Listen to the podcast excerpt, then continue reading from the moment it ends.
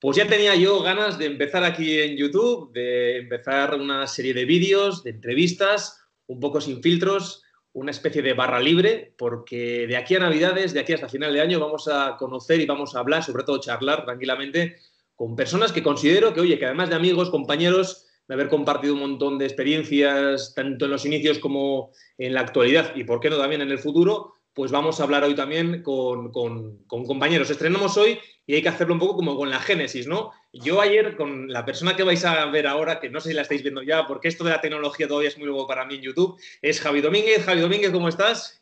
Muy buenas, Amayura, encantado de, verte y de hablar contigo. Iba a comentar que ayer, cuando comentábamos para hacer el vídeo, te puse lo de maestro y mentor. Y te da un poco de apuro, te da un poco de apuro, pero es que es verdad, ¿no? Vamos a hablar un poco de eso porque las primeras incursiones digamos, en, lo profesional, lo profesional técnico, ha sido siempre pues, de la mano de, Javi, ¿no? que es un gran amigo, un, compañero. Para los que, a los pocos que no le conoceréis, Javi es de Pamplona, ¿verdad? Sí, Es uno de los, de los periodistas, comunicadores, todoterreno, de los hombre orquesta, multitasking, que se dice ahora que está tan, tan de moda. Y yo me atrevería a decir ya por amistad y por todo, y porque le conozco por cómo ocurra, es uno de los, de los eh, comunicadores más brillantes de su generación y de, y Pamplona. Eso es algo que lo comparto yo, pero que lo compartimos también muchos que hemos trabajado contigo. Y mi idea, Javi, es un poco, pues eh, cuéntanos dónde estás ahora, porque es, te hemos escuchado en la radio, te hemos visto en la televisión, te hemos visto también detrás de las cámaras trabajando y detrás de los micros. ¿Y ahora dónde estás? Cuéntanos. Pues ahora estoy en un departamento del Gobierno de Navarra, el Departamento de Políticas Migratorias y Justicia, eh, cuyo consejero es Eduardo Santos. Y mi papel en el gabinete es el de secretario, porque bueno, hay que explicar un poco que dentro de los gabinetes de, de la comunicación política, eh, en lo que es la administración foral de Navarra no existe la figura que podríamos entender como de director de comunicación o de director de gabinete, como puede haber en un ministerio. ¿no? Entonces, ahí cada uno un poco se lo organiza como quiere. Yo formalmente estoy de secretario, pero bueno, la, el papel que, hago un poco es el tema de, una jefatura de, comunicación o algo por el estilo dentro del departamento. ¿Cómo te adaptas? Vamos a ver, que tú has sido presentador, guionista, eh, documentalista, eh, bloguero, has sido de todo. ¿Cómo, joder, digo yo, con esos perfiles, ¿no? Por, cierto, antes de nada, ves, es como no está nada guionizado, hoy estrenamos el programa Gallina de Piel. Se va a llamar Gallina de Piel por, en honor a, uno de mis ídolos, que es Johan Cruyff, pero que es algo más allá. Ya sabías que Johan no, no hilaba bien el castellano, o él decía que se hacía entender mal para que luego le entendieran mal. Pero bueno, que todos entendemos que es una, frase muy hecha de, de Cruyff. Estrenamos hoy este programa, vamos a ver lo que dura. Yo voy a tirar un poco la periodicidad, veremos, duración, etcétera. Volvemos de nuevo a lo que estábamos comentando. Javi, una persona como tú, guionista, mm. presentador, locutor, eh, has hecho de todo. ¿Cómo camaleónicamente, o no sé si por resiliencia, por lo que sea, vuelves de repente y oye, te adaptas y no solo te adaptas, sino que, que, tienes éxito, porque ahí estás. O sea, eres una persona, eres un periodista joven pero tienes todavía hay un recorrido que en la última década es que has tocado todos los palos. Bueno, joven eres tú. Yo ya empiezo a tener, demasiado. Yo ahora tengo 38 años. Bueno. estamos más cerca de los 40 que de los 30, pero bueno, lo llevamos, lo llevamos bien, ¿no? Eh, pues ya que tú hablas de Johan Cruyff y de esa gallina de piel, yo a veces tengo la sensación de, como diría Tosa, como cabeza sin pollo, ¿no? Ah, eh, bueno, pues a veces tengo esa sensación, pero eh, simplemente es una sensación. Vamos a ver, yo, yo cuando estudié la carrera tenía muy claro que quería trabajar en la comunicación, en la comunicación en general. Y en tercero de carrera, entre segundo y tercero, yo descubro la radio, ¿vale? Y la radio me engancha, me apasiona y digo, venga, con ello. También eh, me gustaba mucho y me sigue gustando aunque hay mucho que, hablar en ese tema, me sigue gustando la política. Y entonces, mientras yo estaba, trabajando en la radio, en, concreto en Radio Euskadi, eh, bueno, pues yo hacía mis pinitos en temas de comunicación política, en temas de comunicación institucional, trabajos como freelance para diferentes clientes. Y bueno, pues una cosa va llevando a la otra, te especializas, conoces gente, te llaman, te dan confianza, empiezas a probar y, esto te gusta. Y mientras te, te siguen surgiendo otros proyectos profesionales, pues lo que decías tú en la televisión. eres, un poco, iba a llamar a esta sección, fíjate, culo de mal asiento, ¿no? Pero curioso, es verdad, creativo, ¿verdad? Curioso, pero, mm. pero estás contando, fíjate, en apenas 10 años. Bueno, para quien estéis escuchando a Javi, ya veis la voz que tiene eh, en la radio, pues eh, Javi, tú has tocado todos los platos en, todo, en la radio, todo. Yo te puedo contar, creo que te lo comenté una vez, cuando, cuando ETA anunció el cese definitivo de las armas, eh, yo, claro, todo el mundo estábamos en nuestra tierra un poco ya, pues no sabemos cómo, cómo digerir aquello, ¿no?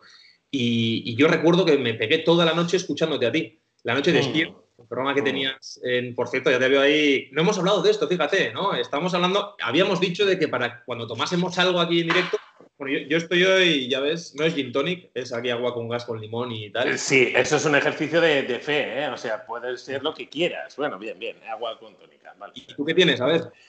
Pues yo, eh, como íbamos a tomar algo, eh, y, para demostrar que efectivamente toco todos los palos, también hago pacharán casero.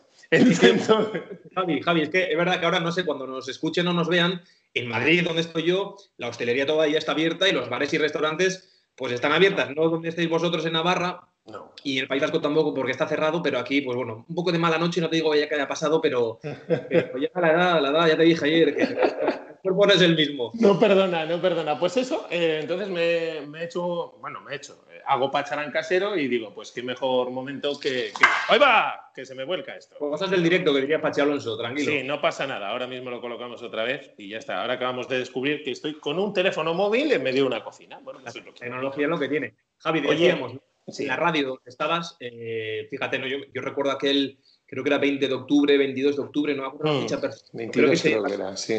que, murió Gaddafi ese mismo día. Y recuerdo salir de radio a la universidad, todos estamos un poco convulgidos por la noticia, ¿no? Porque te, te, abrasa, te impacta mucho cómo es todo. Y recuerdo ir a casa ya a cenar y, y me puse tu programa para escucharte porque, porque mm. todo el mundo quizás iba con Francino, con las grandes tele, digamos, radios. Y yo me puse a escucharte y recuerdo estar toda la noche escuchándote Además, tuviste invitados, invitados bastante potentes, testimonios mm. muy buenos, recuerdo. Mm.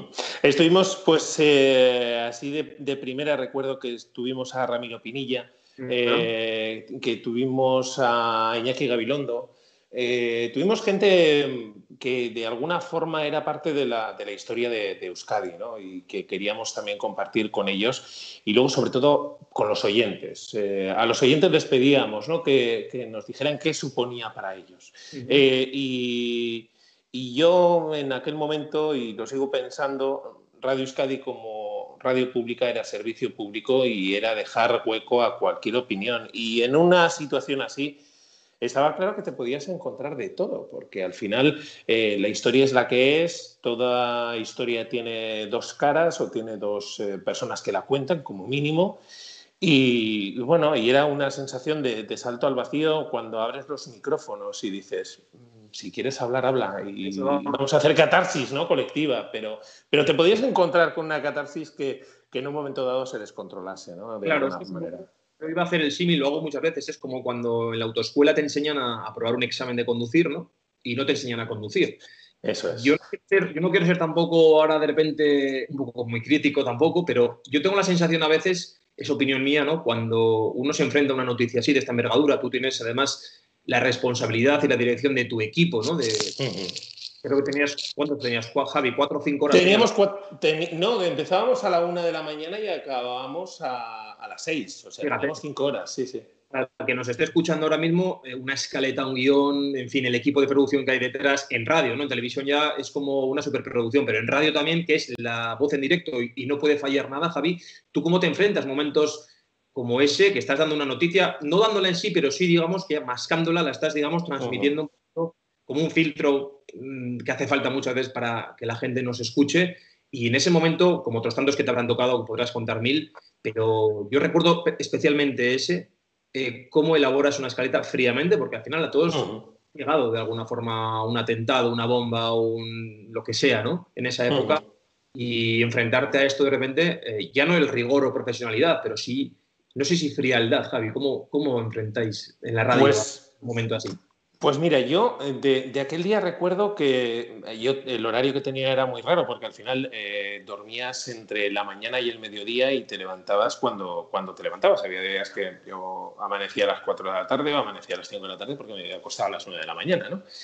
Eh, y ese día me, llamó un compañero, me llamó Aitor Morillón, que estaba en el equipo de, producción del programa. En aquel momento estábamos, creo recordar, que tres personas en, producción y, con sus diferentes secciones y, demás. Y en el horario de la noche estaba yo, eh, estaba yo solo. Y me llamó Aitor Morillón y me dijo, oye, que, bueno, pues que esta es la noticia, la hacemos. Digo, por supuesto que la hacemos, vamos a ver a quién conseguimos eh, conectar y que entre en el programa, ¿no? Y ese momento, eh, perdóname, es el momento tenso, ¿no? De tener que llamar por el teléfono, quién entra, quién puede, quién no. Mucha gente mm. estaría eh, bastante solicitada. Sí, eh, Iñaki Gabilondo era un, ejemplo de, bueno, pues Iñaki, en el momento en el que puedas y ya está, y había entrevistas que eran grabadas y no había problema en decir que eran, que eran grabadas, porque hemos hablado con, con, Iñaki a lo largo de la tarde o hemos hablado con Ramiro Pinilla esta noche y demás, ¿no? radio. Hombre, claro, sí, pero al final pues lo tienes que hacer con un poquito de, delicadeza y envolviendo el, producto. Y entonces eh, yo recuerdo que, bueno, pues que era una situación de, emoción, una situación de tensión, porque al final lo que tú dices son cinco horas de radio por delante.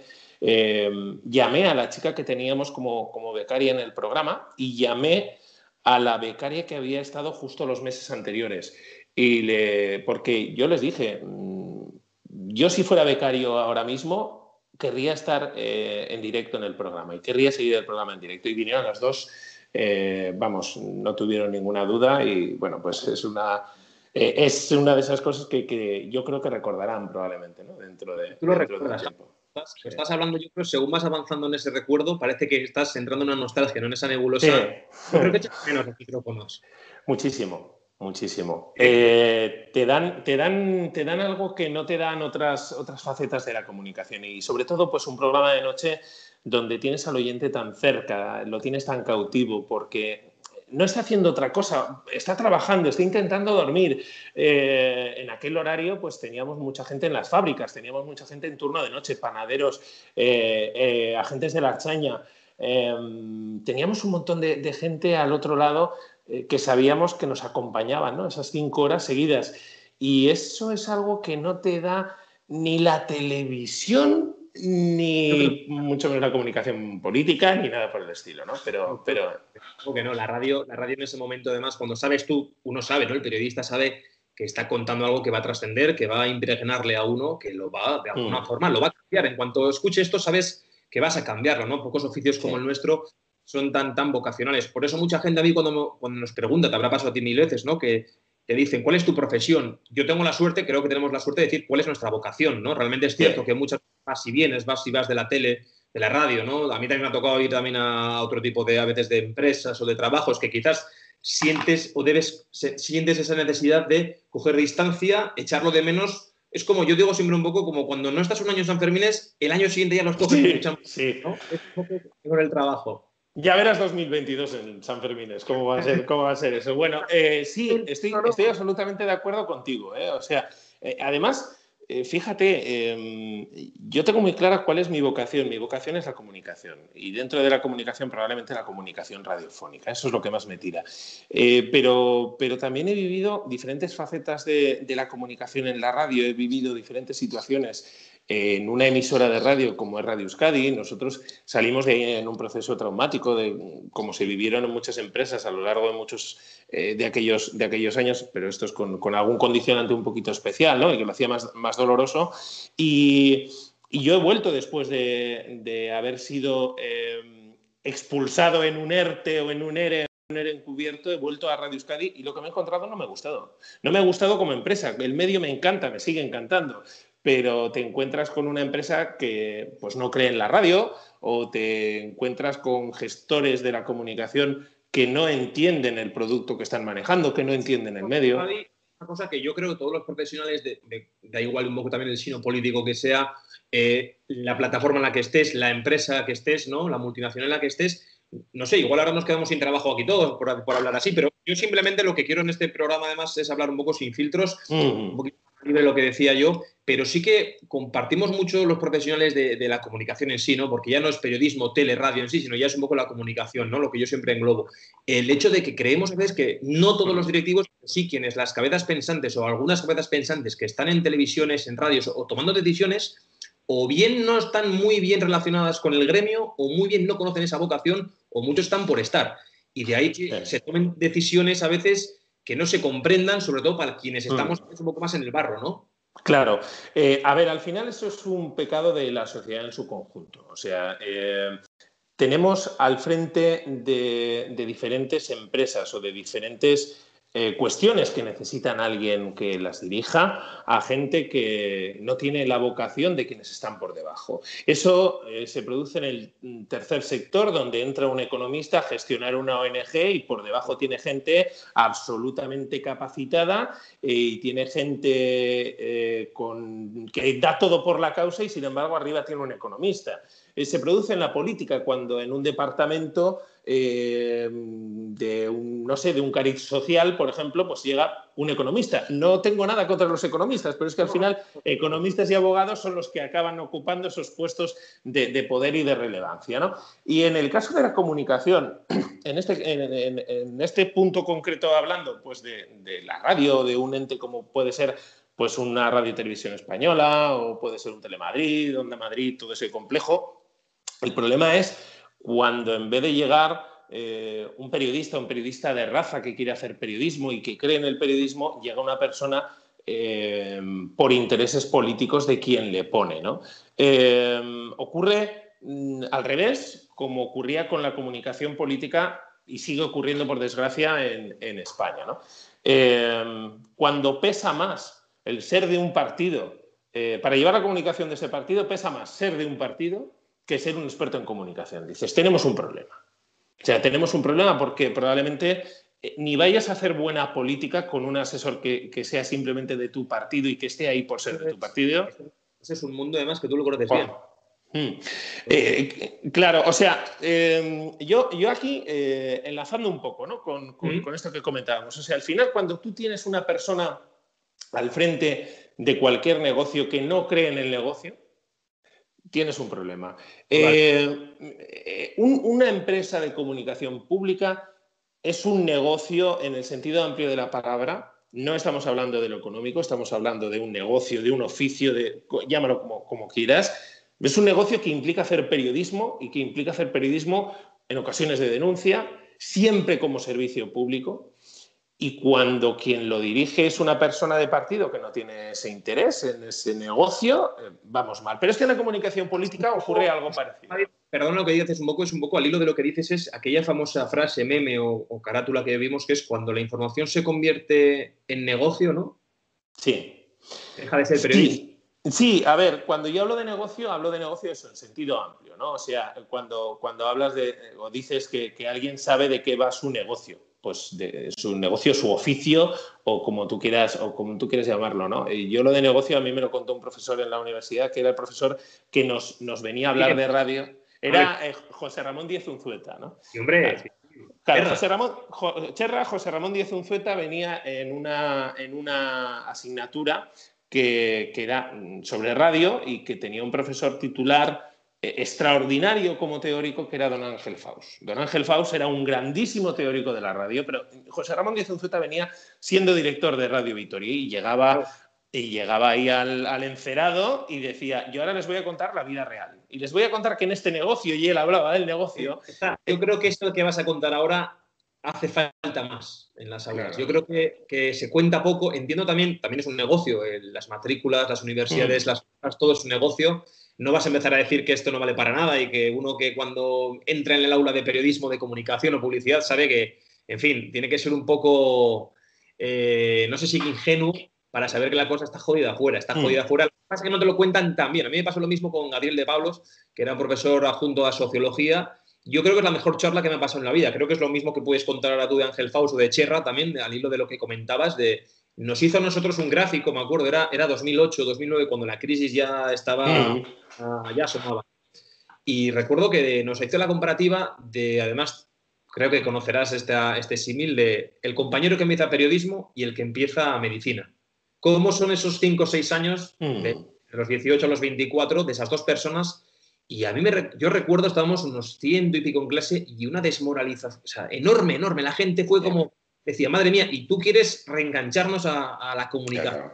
Claro, Pero yo agradecí muchísimo aquello ¿Por qué? Porque te ponía alerta. ¿Por qué? Porque también te hacía estar un poco con los ojos eh, a todo, no sé, como en todos los sentidos ya totalmente cierto, ¿no? Y al ver aquella charla, yo recuerdo a muchos compañeros míos que no es que dejasen la carrera de repente, pero, pero se les apagaron las luces. Ya, ya. Eh, a ver, el baño de realidad es imprescindible en la universidad y el baño de realidad te sirve lo mismo para decirte, oye, eh, mm, te va a costar encontrar trabajo después, como para decirte, tu trabajo diario va a consistir en esto, va a consistir en detectar mentiras, va a consistir en detectar en las convocatorias que, te hacen de prensa qué es lo que tienes que cubrir y qué es lo que no. ¿En qué peca a veces la, eh, eh, digamos, ¿En qué peca la formación universitaria de los periodistas? Pues hay, de todo. Hay facultades, hay universidades que apuestan por, esa parte más, más, técnica o esa parte más práctica, ¿vale?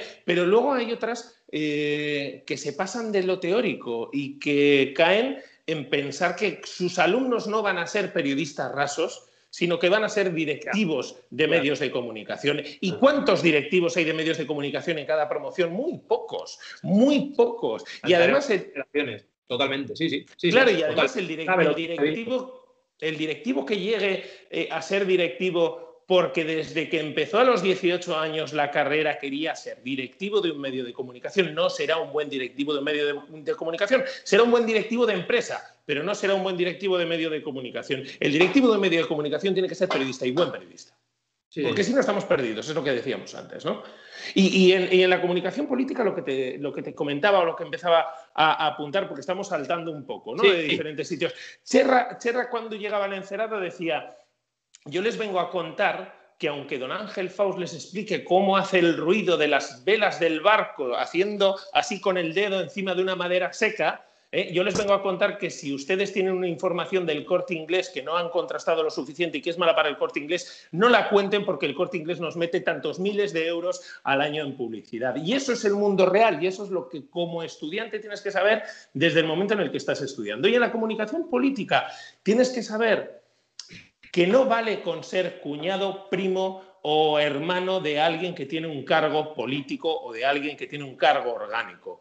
Eh, si algo ha hecho bien, ha hecho muchas cosas mal, Iván Redondo, si algo ha hecho bien y de bien por la comunicación política de este país, es que una persona que trabajó para el PP puede trabajar para el PSOE y convertirse en mano derecha de un presidente del gobierno del PSOE. Me da igual el partido del que hablemos, pero en España hemos tenido durante toda la historia de la comunicación política, y salvo honradas excepciones y honrosas excepciones, pero muy pocas, hemos tenido gente que era de partido y además sabía algo de comunicación. Cuando en Estados Unidos desde hace décadas y muchas décadas, tú puedes trabajar en una campaña para el Partido Demócrata, cinco años después te contrata el Partido Republicano y nadie te pregunta a qué partido has votado.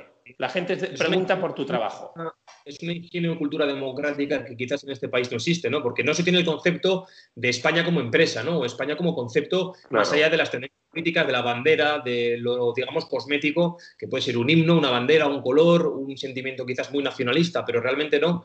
Viene al hilo de lo que hablábamos de la, de la economía, ¿no? Y mm. decíamos, yo recuerdo además, fíjate, para también quienes estén viendo, eh, bueno, Javi Domínguez, aparte de todo lo que puede hacer o no con un micro, con un eh, en la televisión además. Oye, yo una cosa que veo alucinante es que todas las generaciones de, la Facultad de Comunicación de Pamplona de Navarra, de la Universidad de Navarra, oye, todos te siguen, todos te piden consejo, todos acuden a ti. Y además, ¿sabes por qué? Porque todos, yo conozco a varios y a varias y me dicen, oye, ¿qué, rigor tiene? O, siempre dan el clavo en el tuit, da el tuit perfecto para, para tal. Oye, esa faceta tuya de, de tuitero, no es que seas, mm. las cosas como no es que seas un influencer, Javi, pero eres una persona digamos que en, el gremio, en lo que es Navarra, en lo que está en el País Vasco, en lo que es un poco nuestra zona, tú a nivel de redes sociales en Twitter tienes repercusión de que cuando, hombre, cuando algo pasa hay que acudir a tu, a tu cuenta. ¿Tienes esa sensación? A ver, yo cuando digo honestamente aquí estamos a calzón quitado, hablamos mm yo creo que uno cuando lo, lo, hacen, sobre todo en Twitter, cuando alguien lanza un mensaje a la esfera pública, cuando alguien está redactando sobre todo minuciosamente esas palabras, o los tags que digo yo, las clave, cuando uno hace eso, yo creo que es consciente de que sabe que va a llegar. A mí me ha pasado ahora este último fin de semana por una agresión tal que pasó hace mm, poco. Te, he visto, sí.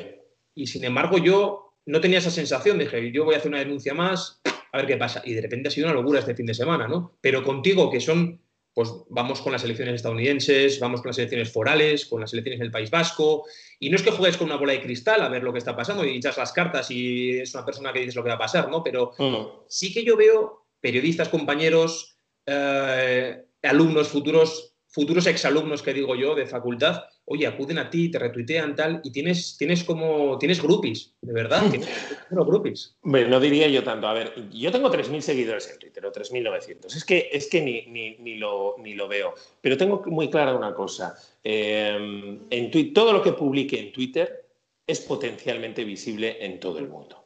Con lo cual, yo voy a cuidar siempre cualquier hasta el, hasta el chiste. Voy a intentar cuidar el chiste en Twitter, porque Twitter es una esfera pública. Mucho.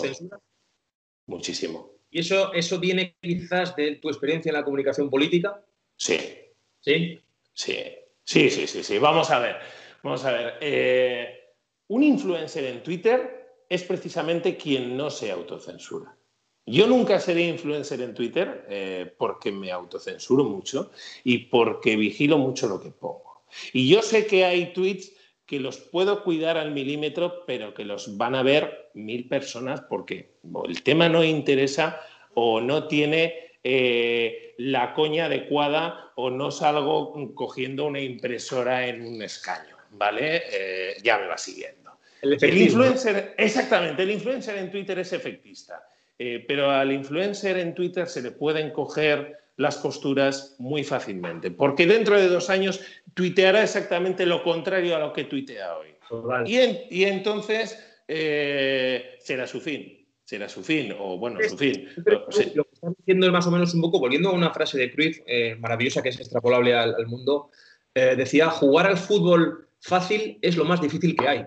Hombre, claro. Pues quizás parecer que no te estás, como puede parecer mm. contigo, con mucha gente también mm. que lleváis en Twitter, parecer que no estudiáis vuestros tweets y que no las, píldoras que enviáis a la esfera pública, que no parezca que lo hagáis, es muy difícil. Eh, en comunicación política hay algo eh, que, resulta clave y es que no se vea el ardi, que no se vea el, artificio, que no se vea, eh, digamos, las cuerdas de la marioneta. Quiero decir, cuando tú tienes un cargo público, un cargo electo, un cargo orgánico en un partido y quieres comunicar con él y tú eres asesor, eh, se trata de, mejorar su comunicación sin cambiarle, sin que deje de ser la persona que es, sin que se vea el maquillaje, el artificio o las cuerdas que manejan la marioneta. En el momento en el que se ven las cuerdas, ese cargo público está quemado porque pierde credibilidad, porque nadie piensa si es eh, Pedro Sánchez el que se equivoca o el que acierta. Todo el mundo mira a Iván Redondo. ¿no? Ese es una gran, un gran melón que, el, que abres. ¿Crees que hay cargos públicos ahora quemados, tomando responsabilidades? Em, ¿Los estás viendo o los ves venir? Eh, es que el problema, eh, cuando, cuando yo hablo de cargos públicos quemados y, lo hago desde el punto de vista de la comunicación política, eh, hablo, hablo en la medida en que mm, yo ya no veo a la persona ni veo al cargo público, veo el artificio y veo al asesor, y veo al asesor detrás. Entonces, cuando, por ejemplo, veo a una Isabel Díaz Ayuso haciendo determinadas cosas, veo que es Isabel, veo que es la presidenta de la Comunidad de Madrid y hay veces que veo a Miguel Ángel Rodríguez. Pero la ves venir. Pero la veo venir. Pero la veo venir. El problema es cuando, cuando eh, los cargos... Fue portavoz del, gobierno de Aznar en la primera legislatura, creo que duró añito y medio, dos años. Sí, Una persona bastante, bastante polémica, pero es cierto que la derecha un poco más, o digamos el ala más derechista, más fuerte del PP, siempre ha acudido a él, más allá de Arriola, ¿no? que era el, digamos, el otro gurú que tenía el PP, el Partido Popular, y está ahora con Isabel Díaz Ayuso, digamos que, eh, como decías tú, un poco manejándola, ¿no? Parece ser, a, ver, hay una foto muy buena, yo creo que la publicó El País eh, cuando eh, aquellos problemas, grandes problemas entre el Ministerio de Sanidad y la Comunidad de Madrid, donde quienes paseaban eh, por los pasillos de la La de las banderas, ¿no? Pero dos, días antes de la foto de las banderas, cuando están en plena negociación, hay una fotografía de Iván Redondo con Miguel Ángel Rodríguez. Y es, esa es la fotografía de ese encuentro para, para mí, por lo menos. A mí me da igual lo que diga Salvador Illa, lo que diga Pedro Sánchez o lo que diga Isabel Díaz Ayuso, cuando la foto que yo veo es esa, porque yo estoy viéndoles a ellos y en todas las decisiones que veo después, eh, veo su sombra y ese es el gran problema cuando un asesor de comunicación política sale demasiado a la palestra. Es interesantísimo porque eh, no es que lo hagas ver tú, pero es cierto que quienes estamos un poco más metidos en esto sabemos que quizás quienes están ostentando ese cargo público son meras carcasas, ¿no? Son, digamos, son peones, no peones, quizás son piezas en un tablero, pero mm. que quienes están detrás son los jugadores. Yo digamos que es como una partida de ajedrez, tenemos todas las piezas, las importantes, desde el rey, la reina, torre, alfil, mm. pero hay dos jugadores jugando. Son piezas, ¿verdad? Siempre han sido piezas o siempre tendrían que ser piezas en, un sistema electoral como el nuestro. Y me explico. Nosotros no es esto, Javi. Ha pasado siempre esto. Siempre a procesos de comunicación, digamos, como al punto en el que ya milimétricamente se piensa todo como ahora. No, no, yo creo que esto es una cuestión de los últimos 10, 15 años porque la política se ha convertido como toda la vida pública en imagen y pura imagen, ¿no? Entonces ahí todo tiene que estar controlado al milímetro, pero no olvidemos una cosa, nosotros en nuestro sistema democrático no elegimos a las personas, elegimos a los partidos, elegimos a los partidos en base a un eh, programa electoral que presentan. Con lo cual, toda la vida, iba a decir toda la vida de Dios, desde el año 78 cualquier cargo público tenía que ser un peón. Tenía que ser un peón del partido y tenía que ser un peón de los votantes del partido que lo habían elegido de manera indirecta a través del programa electoral. Lo que ocurre es que ahora ese cargo público casi se debe más a su propia imagen y a lo que le diga el asesor de comunicación política Total. que al programa electoral. ¿De ahí no te parece que quizás los políticos están, eh, decía, yo estuve el otro día en el Congreso cubriendo también la sesión de control, una de las últimas que, ha habido, y hablando con, Juan María Gastaca, me comentaba eh, que me decía, ¿no? Lo que pasa en el Congreso es una burbuja para lo que hay fuera, ¿no? Es la España interior del Congreso, de la Cámara Alta, Cámara Baja, Senado, Congreso, o la Asamblea de Madrid, o el Parlamento de Navarra, o lo que hay fuera, quizás por esa especie de tener eh, obsesión por la imagen, por, mm. palabras, por el mensaje que se lanza realmente en las redes sociales. Es el nuevo teatro nacional, ¿no?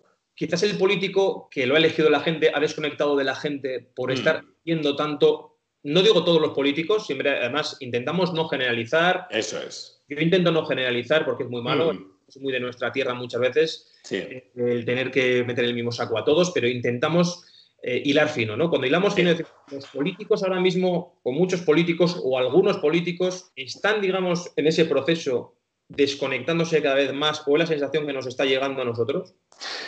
Yo creo que es posible lo que tú dices, ¿no? sea, el Congreso o Parlamento de Vitoria, el Parlamento de Navarra o la Asamblea de la Comunidad de Madrid se han convertido en los nuevos teatros principales de cada uno de, los, de, los, de las regiones. ¿no?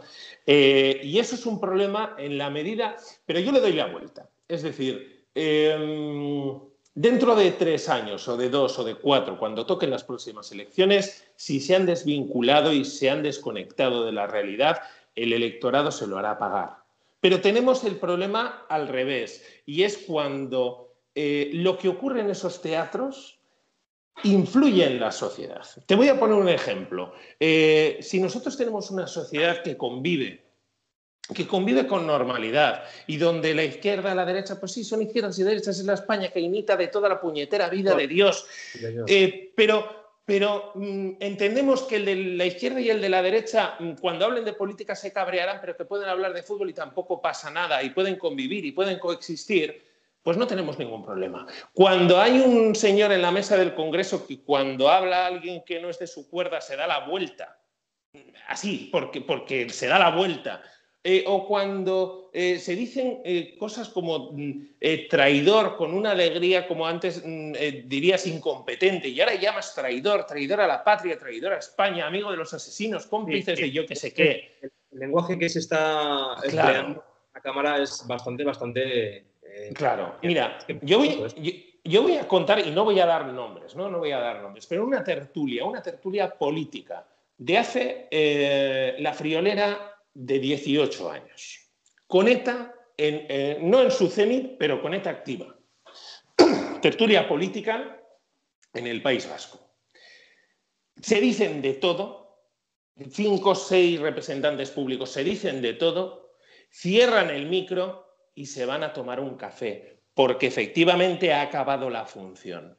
Pero cuando se cierra el micro mayor cuando se cierra el micro y tú eres representante público y estás hablando por los medios de comunicación, igual que Kei Podellano desde Radio Sevilla hablaba durante el 36, el 37 y el 38, tú estás enardeciendo a las masas. Tú faltas, hablas de eso, de una responsabilidad. Por supuesto, por supuesto. Es, es que tienen que ser, los, los, cargos públicos y los políticos tienen que ser conscientes de que lo que ellos hacen en esos teatros se ve en todos los medios, se oye en todos los medios y se lee en todos los medios.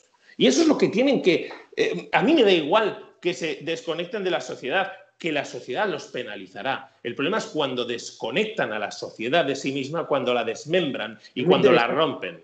Exactamente, es un poco el melón que queríamos abrir ahora, ¿no? Porque, bueno, estamos en mitad de una pandemia, estamos en mitad del suceso histórico, yo creo que más, eh, más peligroso, más dañino, pernicioso que nos va a tocar a nuestra generación. Ojalá. Eh, ojalá, bueno, también te digo que ojalá no lo hubiéramos tocado, pero bueno, ojalá sea solo este, ¿no?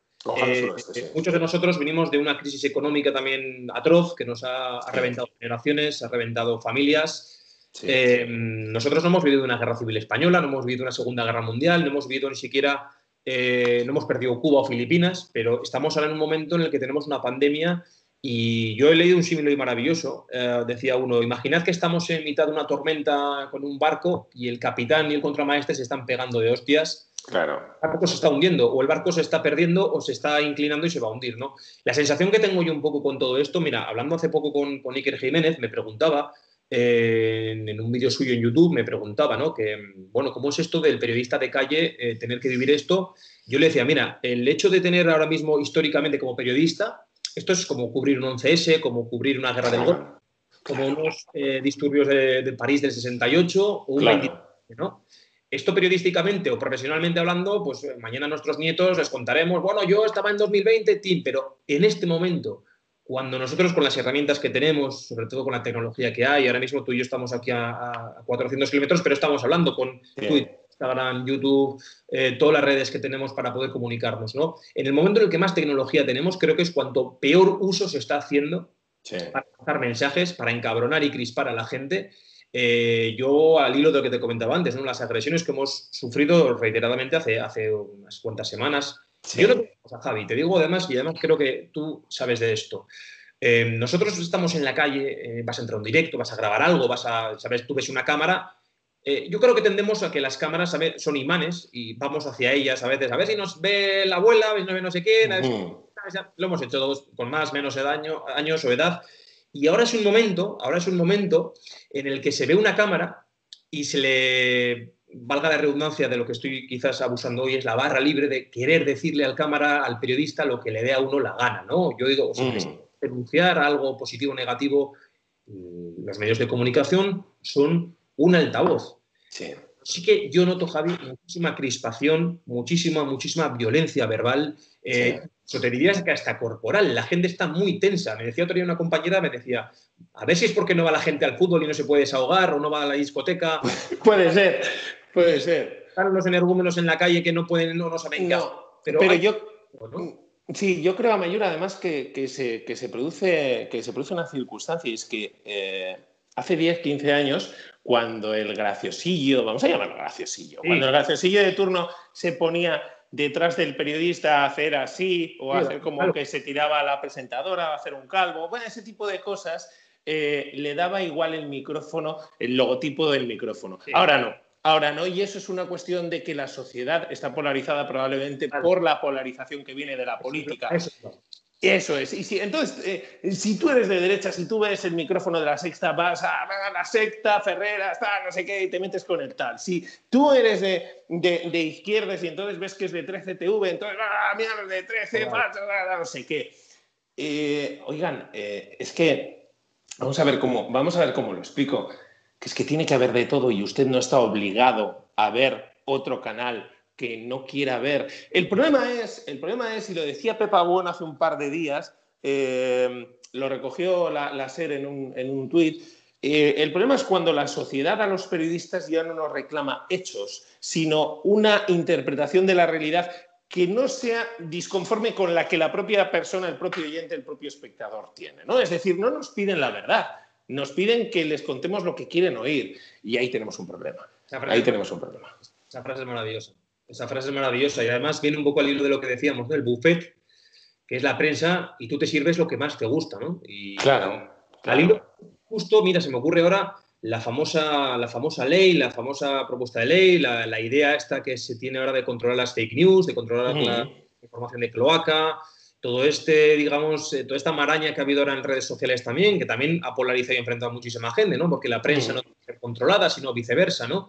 Sí. Es un poco que promulga el gobierno de coalición de que la prensa o los mensajes o las fake news o también, por decirlo de alguna forma, para que no nos digan lo que tenemos que decir, ¿no? un poco esa libertad, falsa libertad, que creemos que la tenemos todos y luego no es del todo cierta. Mm, eso es. ¿Qué opinas de esto, Javi? Pues mira, es una situación compleja. Yo creo que en, en septiembre-octubre de 2018, y creo que están abiertos en Internet, Em, yo escribí un artículo para el diario Vasco a cuenta de unas jornadas, en una, eh, unas jornadas que organizó Coca-Cola, eh, que hace unos cursos y unas jornadas de periodismo muy interesantes. Y había gente muy interesante en, esa, en esas sesiones de trabajo hablando de las fake news. Veníamos, claro, veníamos de, toda esta historia de los rusos, Cataluña, el Prusés y tal, ¿no? Sí, Entonces, y antes con Trump y con los emails. con Trump, efectivamente. Entonces, ya llevábamos, eh, hay una serie fantástica que es The Loudest Voice, eh, que yo recomiendo porque nos permite ver cómo Estados Unidos y por lo tanto el mundo se viene polarizando desde finales de los años 90 y durante lo que llamamos de, 2000. Eh, un poco en torno a la política ¿no? y cómo la política nos va polarizando como, como sociedad. Pero el tema de las fake news, al final, eh, en ese momento veníamos de la parte esta de, del proceso catalán, veníamos también del tema de, de Trump, incluso del Brexit, o sea, veníamos de cosas que nos hacían eh, pensar que estábamos en un momento muy complicado donde había que meterle mano y hincarle el diente a esto que era un problema realmente. ¿no? En ese artículo, al final yo lo que decía es, bueno, vamos a ver primero, fake news no es todo aquello que es contrario a un gobierno o que es contrario a nuestro propio parecer. Fake news es algo que eh, se genera con el objetivo de hacer mal a una sociedad, de dañar un sistema, de dañar socialmente a un país y eso eh, basado en la mentira, en, un hecho incierto o en una verdad manipulada. Eso es una fake Quiero hacer un alto solo y continúas. Aquí es cuando nacen, y es cierto, las cuentas verificadoras. Claro. Em, digamos, los filtros. Claro. En canales, en televisiones, en radios. Mm. Pero si te das cuenta, desde maldita hemeroteca hasta neutral, hasta, digamos, empresas que ya solo nacen para verificar, para chequear, para asegurar que es cierto o que no es más que cierto para que no sea falso. Claro. Para que atente contra una democracia, contra una sociedad. Claro, claro. Es que, ah, vamos a ver, a mí no me, a mí no me preocupa, eh, ¿cómo explicarlo? A mí no me preocupa el mundo today. Es decir, el mundo today todo el mundo ve que es falso y es divertidísimo. Además, son unos auténticos cracks. O sea, te sacan una sonrisa cada vez que los, cada vez que los ves. A mí no me preocupa el mundo today. A mí me preocupa cualquier noticia que con el mismo fundamento que las del mundo today se viste con un halo de verosimilitud. Y que además no tiene el afán de eh, entretenernos, sino que tiene el afán de dañarnos como sociedad. O sea, en ese, fantástico esto que estás contando. Acaba porque vamos a abrir este nuevo melón vale. ya por la hora, pero sigue. vale, vale, vale. No, no, por, por terminar, o sea, yo al final lo que decía eh, es que eh, había herramientas que se estaban empezando a aplicar en el año 2018 y en dos años esto ha cambiado un montón y más desde el mes de marzo hasta ahora es cuando, cuando más ha acelerado. Había inteligencia artificial que permitía detectar eh, las noticias, hacer el, fact-check de una manera semiautomatizada, informar a quien iba a leer la noticia de si eso no es cierta. Twitter ahora mete, dice, es que no puedes retuitear prácticamente sin leer el artículo que vas a retuitear. Te fuerza un poco a, ojo, mira esto que vas a retuitear y tal. ¿no? actualización, cierto. Claro, pero esto, eh, esto no vale. O sea, eh, no vale en la medida en que se pone en la voluntad de la persona el, em, que, eh, que, que, se haga consciente de que puede estar retuiteando una mentira. No, facilítale ver que es una mentira. que voy yo. ¿Quién controla a quienes controlan? Ya, pero eso es lo, de, pero eso es lo mismo que ha ocurrido siempre eh, en la justicia, en, la política, en la corrupción. Eh, ¿Quién controla los que controlan? Tendremos que tener algún tipo de consenso entre todos de que alguien tiene que controlar de alguna forma a los que controlan. Y ahora te digo una cosa, hace 20 años no teníamos la inteligencia artificial que tenemos hoy. Es verdad que la inteligencia artificial le tienes que nutrir de datos y le tienes que dar unos, eh, unos sistemas de lectura de esos datos, pero la inteligencia artificial puede ser más objetiva que cualquier persona. ¿Vale? Y cualquier sujeto va a ser más subjetivo que la inteligencia artificial. Y ahora mismo podemos eh, utilizar ese tipo de sistemas para hacer ese fact-check eh, necesario de las noticias. Yo creo que es, que es fundamental el no poner la responsabilidad en la señora María o el señor Pedro de si tiene que ir a, confirmar o no confirmar que una noticia que circula es falsa. No, mire, eh, Facebook tendrá que cortar el flujo de noticias eh, falsas, que no lo está haciendo. Twitter tendrá que cortar el flujo de noticias falsas y dañinas, que no lo está haciendo, y eso no me parece que sea eh, atentar contra la libertad de expresión. Es que libertad de expresión es el mundo today. Lo otro es mentir, lo otro es dañar, lo otro es manipular. Igual que tú puedes comprar petardos eh, y no te multarán si tienes más de 18 años y tienes los petardos en tu casa, pero no puedes comprar dinamita porque con dinamita no vas a hacer bromas Aquí ocurre lo mismo con la información. La información en malas manos es auténtica dinamita. Esto es, esto es, bueno, maravilla, lo que estás contando es, es sobre todo pedagógico. Yo creo que además es, es, fíjate, para quienes puedan estar viendo ahora mismo este vídeo, eh, para alumnos que estén ahora mismo empezando una carrera o estén a mitad de camino o estén acabándola, incluso gente que ha estado ya recién incorporada al gremio, es muy interesante porque el, último melón que queríamos abrir era, además tú has estado en televisión trabajando, Javi, tú has estado has estado en plató, has estado detrás de las cámaras, has formado parte de una redacción o de varias redacciones. Eh, tú sabes que a la hora de elaborar una escaleta, la escaleta para que nos entienda la gente es ese guion un poco que se sigue más o menos en función de cuando empieza un programa hasta cuando finaliza, ¿no? Bloques que se van haciendo, ítems que van alterándose según el día, la noticia, la actualidad, en fin. Pero es muy curioso porque eh, hablando con un compañero hace poco también de este mismo tema, me decía, hombre, Mayur, si tú quieres objetividad, ponte el 24 horas de televisión española y punto, ¿no? Hablando un poco de lo que era la función de servicio público, como una, una cadena pública a una cadena privada o a un programa, ¿no? Y José María García hacía unos cuantos años también... Em, un grande.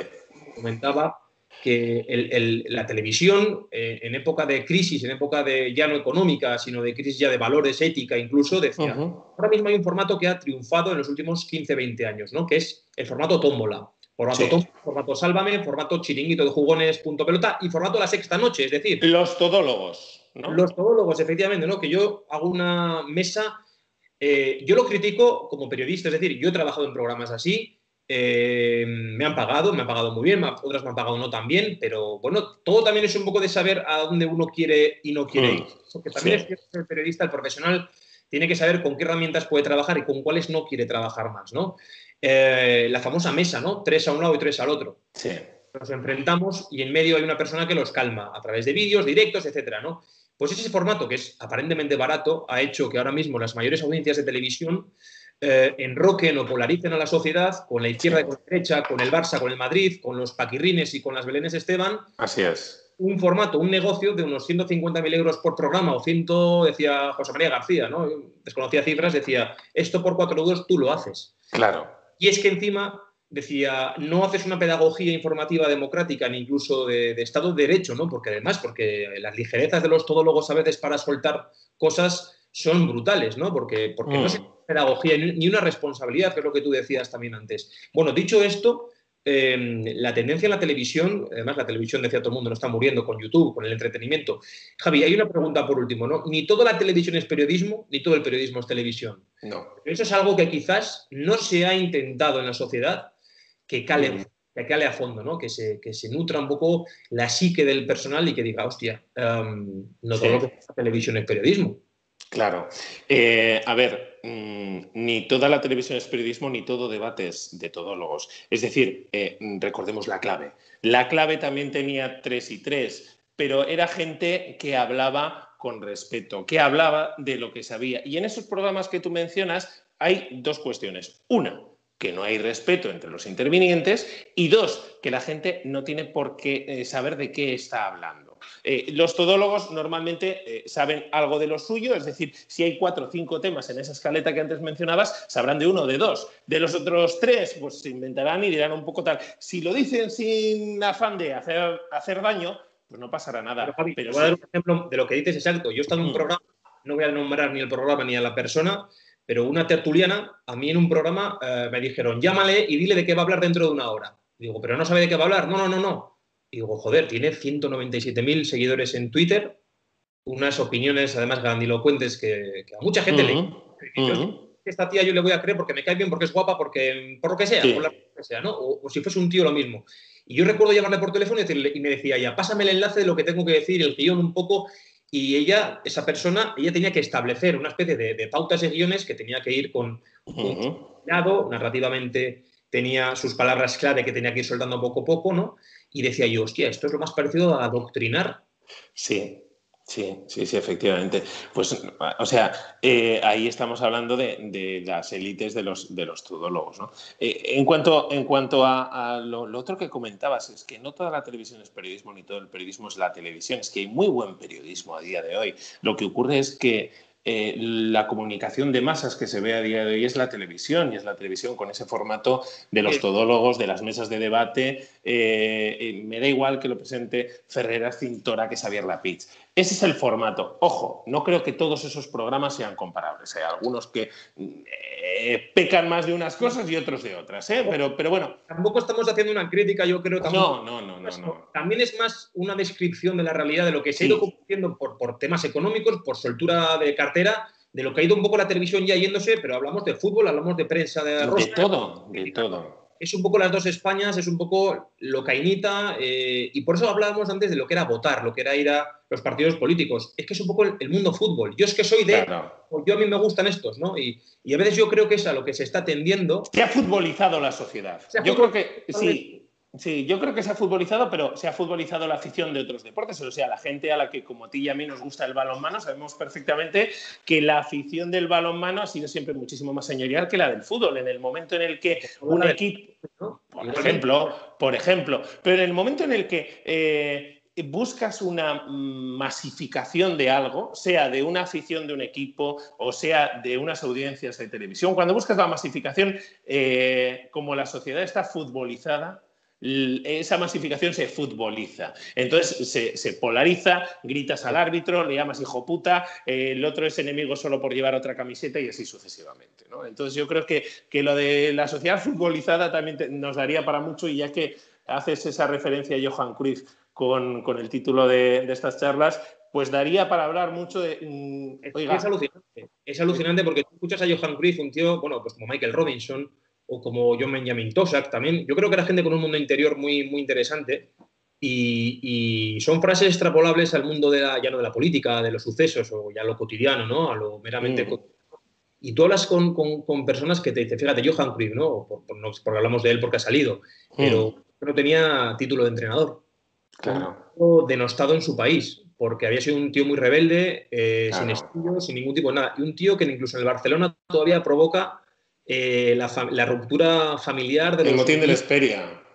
Eso es. Entonces, mm. pues son, son, digamos, un poco las almas libres o estos espíritus a veces que igual intentan extrapolarse bastante también más de, lo, de la cadena, de lo corriente, de lo, mm. de lo mainstream, ¿no? De lo que parece que a veces nos rueda un poco de ese políticamente mm. incorrecto o correcto, que todos, yo creo que todos nos autocensuramos. Yo no conozco a nadie. De hecho, yo creo que las personas que más alardean de ser libres son los más encerrados de todos. Probablemente pues, eh, en fin, yo intentamos, yo por ejemplo en este canal, ¿no? En este vídeo que estamos haciendo ahora, intentamos hacer una especie de fotografía, radiografía, un poco, pues a grosso modo, de lo que está pasando. Eso es. compañeros, en futuras semanas vamos a ir viendo también otros amigos y, compañeros también de profesión y de todo. Y me gusta porque creo que además intentamos. Mira, el Siri, Siri creo que se está entrenando de todo. Esta es otra también que podemos hablar. Cuidado con esto, cuidado con esto. De los teléfonos, que nos escuchan todo.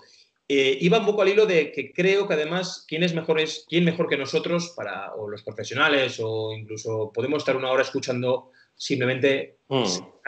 no cátedra, pero sí intentar hacer pedagogía, intentar hacer un poco de, servicio público, porque, coño, porque, coño, estás al final sujeto a un contrato muchas veces, a unas condiciones, a unas cláusulas que no te permiten hacer ciertas cosas o comentar cosas, las asumimos todos como tal. Cuando todos firmamos un contrato, sabemos a lo que nos atenemos. E incluso con YouTube, cuando tú firmas el contrato de subida de un vídeo, sabes también que tienes líneas rojas que no debes cruzar, ¿no? En mm. cualquier caso, sí que creo, además, lo único que queríamos, por acabar ya un poco ya el vídeo, em, la televisión, hemos hablado de televisión, hemos hablado de radio, hemos hablado de comunicación política, hablado un poco de los inicios, Javi, pero unas últimas pinceladas sobre este 2020 al que le queda ya muy, muy, muy poco. Esperemos ya, yo, vamos, ojalá le tiremos ya de la cadena. Tal cual. Queremos saber 2021, que también de repente nadie sabe lo que va, lo que va a ocurrir. Pero, ¿cómo has vivido tú? este, yo te he dicho, ¿no? Es un poco como el proceso de esa guerra mm. civil, en mayo del 68, de este 3F. ¿Cómo, desde tu lado, cómo, cómo, lo has vivido? ¿Con familia, con hijos? Con... Mm. Pues mira, yo profesionalmente eh, lo he vivido un poco con, esa dimensión que tú dices de estar viviendo algo histórico. Yo intenté eh, que en todo momento, siempre que pudiera mm, estar eh, físicamente en mi puesto de trabajo, echar una mano allá donde fuera necesario, si el Departamento de Salud necesitaba, ir al Departamento de Salud o trabajar para el Departamento de Salud, eh, si de Derechos Sociales necesitaba, trabajar para Derechos Sociales. Hemos hecho de todo, entre marzo y julio hicimos absolutamente de, todo eh, y arrimamos todos el hombro. En lo personal... En lo personal, eh, yo también te diría, a ver, yo con dos, críos, dos críos que dejan, eh, que dejan el colegio uno y la guardería la otra, eh, sentía mucha pena por ellos porque efectivamente esto no era una guerra, pero los teníamos encerrados como en una guerra y a las 8 de la tarde cuando sonaban los, las alarmas antiaéreas, que en este caso era el resistiré, los sacábamos a la ventana para que vieran el aire. Me daba muchísima pena eh, te reconozco que cuando yo salía a trabajar o volvía a trabajar y estaba eh, la calle vacía, me recordaba cuando yo trabajaba de noche y salía a horarios intempestivos a la calle y tenía la sensación de tampoco me importa estar solo, tampoco me importa disfrutar de mi ciudad vacía. ¿no? Eh, y luego cuando empezaron las fases 2, las 3, me sobraba la gente. Em, te confieso que vivía al principio pensando que nos estábamos equivocando, que estábamos tomando medidas en exceso, que esto eh, era, una, era una gripe que podía mm, eh, transmitirse más rápidamente porque nadie tenía inmunidad, pero resulta que no es solo una gripe.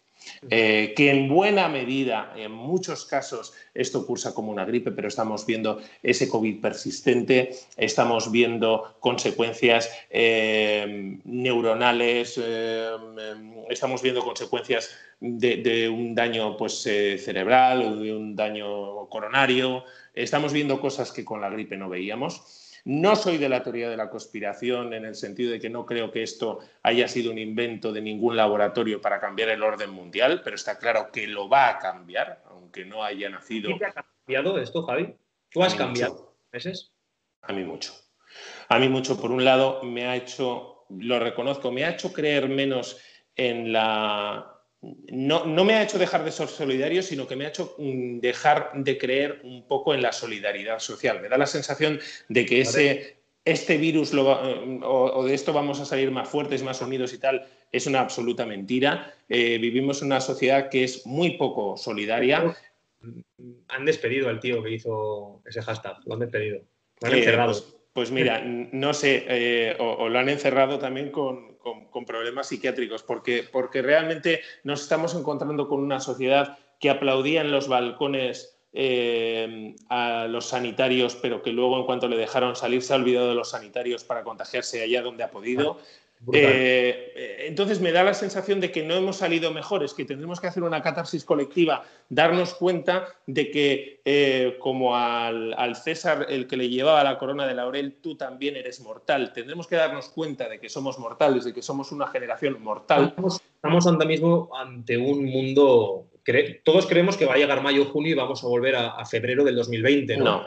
Estamos a las puertas de un mundo que no hemos conocido. No creo que muy incierto, mucho, muy incierto, hay una incertidumbre con ya no ah. los, puestos de trabajo, pero sí las relaciones sociales. Yo te digo, eh, un abrazo, un apretón de manos. El ocio.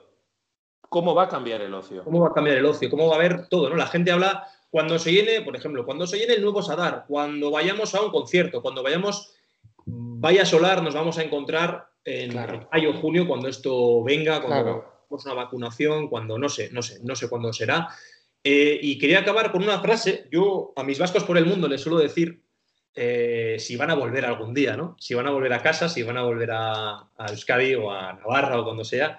Y la pregunta para acabar es, Javi Domínguez, ¿volverás a los medios o no volverás? De alguna forma volveré. Cuidado con esto, yo les digo siempre, dejad una ventana abierta por si acaso, que digáis, que muchos viven muy bien en el extranjero. Claro. No vuelvo ni, cobrando aquí 9.000 euros de ingeniero, no, me voy a cobrar 1.800, ¿no? Yo, yo de alguna forma volveré y te confieso una cosa, para mí esta charla también es una manera de volver. Y cuando yo hago una campaña publicitaria y me dicen, oye, pues para ponerle la voz, sí, por Dios, también es una manera de volver. Esa voz, esa voz. Esa voz tan reconocible, tan maravillosa. Oye, Javi, pues te agradezco, eres el primer invitado de, Gallina de Piel. Rompiendo el fuego, el hielo, lo que sea. Y vamos a intentar hacer bastantes más charlas, conversaciones. Nos hemos ido a una horita, vamos a intentar hacerlo más o menos así, con este, con este timing. Ya veremos cómo lo hacemos en el futuro. Y te agradezco muchísimo porque creo que la gente que te escuche ahora va, a recordarte, seguramente no te han olvidado, pero van a recordar la frescura con la que yo creo que irrumpías tú en los micros. Yo creo que además, Javi, te lo digo verdad, no por amistad que la tenemos ni por que hemos trabajado a veces o colaborado juntos, pero creo que además viene muy bien que el sentido crítico que siempre has tenido de no casarte además nunca con nadie, mm. eh, ahora pues a quien te esté escuchando, a quien nos esté escuchando ahora mismo, nos esté viendo, pues que, le sirva para algo, porque creo que tenemos que intentar todos, todos los que nos dedicamos un poco a este mundo de la comunicación, del periodismo, de lo que quieras, mm. eh, usted la etiqueta que quiera, que decían, creo que tenemos que intentar hacer una pedagogía, dejar de lado también un poco el ego, la vanidad, de que nos vean, nos escuchen. Cualquiera dirá, claro, tú lo haces en un vídeo de YouTube para que te vea todo el mundo. Bueno, sí, bueno intentamos, o no. Intentamos ser un vehículo, más un vehículo, un canal que lleve este mensaje y que simplemente es una opinión entre dos amigos que, que ahí ahora mismo con, el mundo. Nos equivocaremos o no, porque seguramente, oye, aquí nadie tiene la receta de la poción mágica de Panoramix, pero lo dicho, Javi, ha sido un placer inmenso y a ver cuándo lo podemos ver, porque ahora la cosa está, está jodida, hay que ser, hay que ser responsable. Yo hasta el de diciembre no puedo volver a la tierra prometida, pero en cualquier caso, aquí estamos, que la tecnología nos une también. A Mayur, que ha sido un placer, un placer verte, eh, un placer escucharte compartir este rato de charla, que aunque no lo grabemos también los hemos tenido y, a través del teléfono, a través del, del WhatsApp y al final lo que haces aquí no es afán de que te vean, afán, no, es compartir y es un poco como lo de... Sí, oye, al final es un poco como lo de las fake news. A ver, cuando tenga estos cinco visitas y digamos, muy bien, entonces tu chica, mi mujer, mi madre, mi padre, ya está, ¿no? Pues bueno, pues encantados de la vida y ese rato que habremos estado juntos. Me decía una, una persona muy interesante y muy importante de la comunicación, bueno, de la tele, ¿no? Me decía, no hagas nada nunca por la audiencia, tío. Claro, efectivamente. Hazlo porque crees en ello. La gente que más dinero tiene es la que no se preocupa por el dinero, ¿no? Eso es. Pues en la tele pasa un poco igual, ¿no? Eh, no hagas nada nunca por la audiencia, bueno, controla un poco, es como todo, ¿no? Controla las señales de tráfico, pero no hagas nada por, la audiencia porque es cuando ya eres preso de, todo. Javi, un placer, tío. Cuídate. Eh, y nos vemos. Un abrazo. Venga, hasta luego.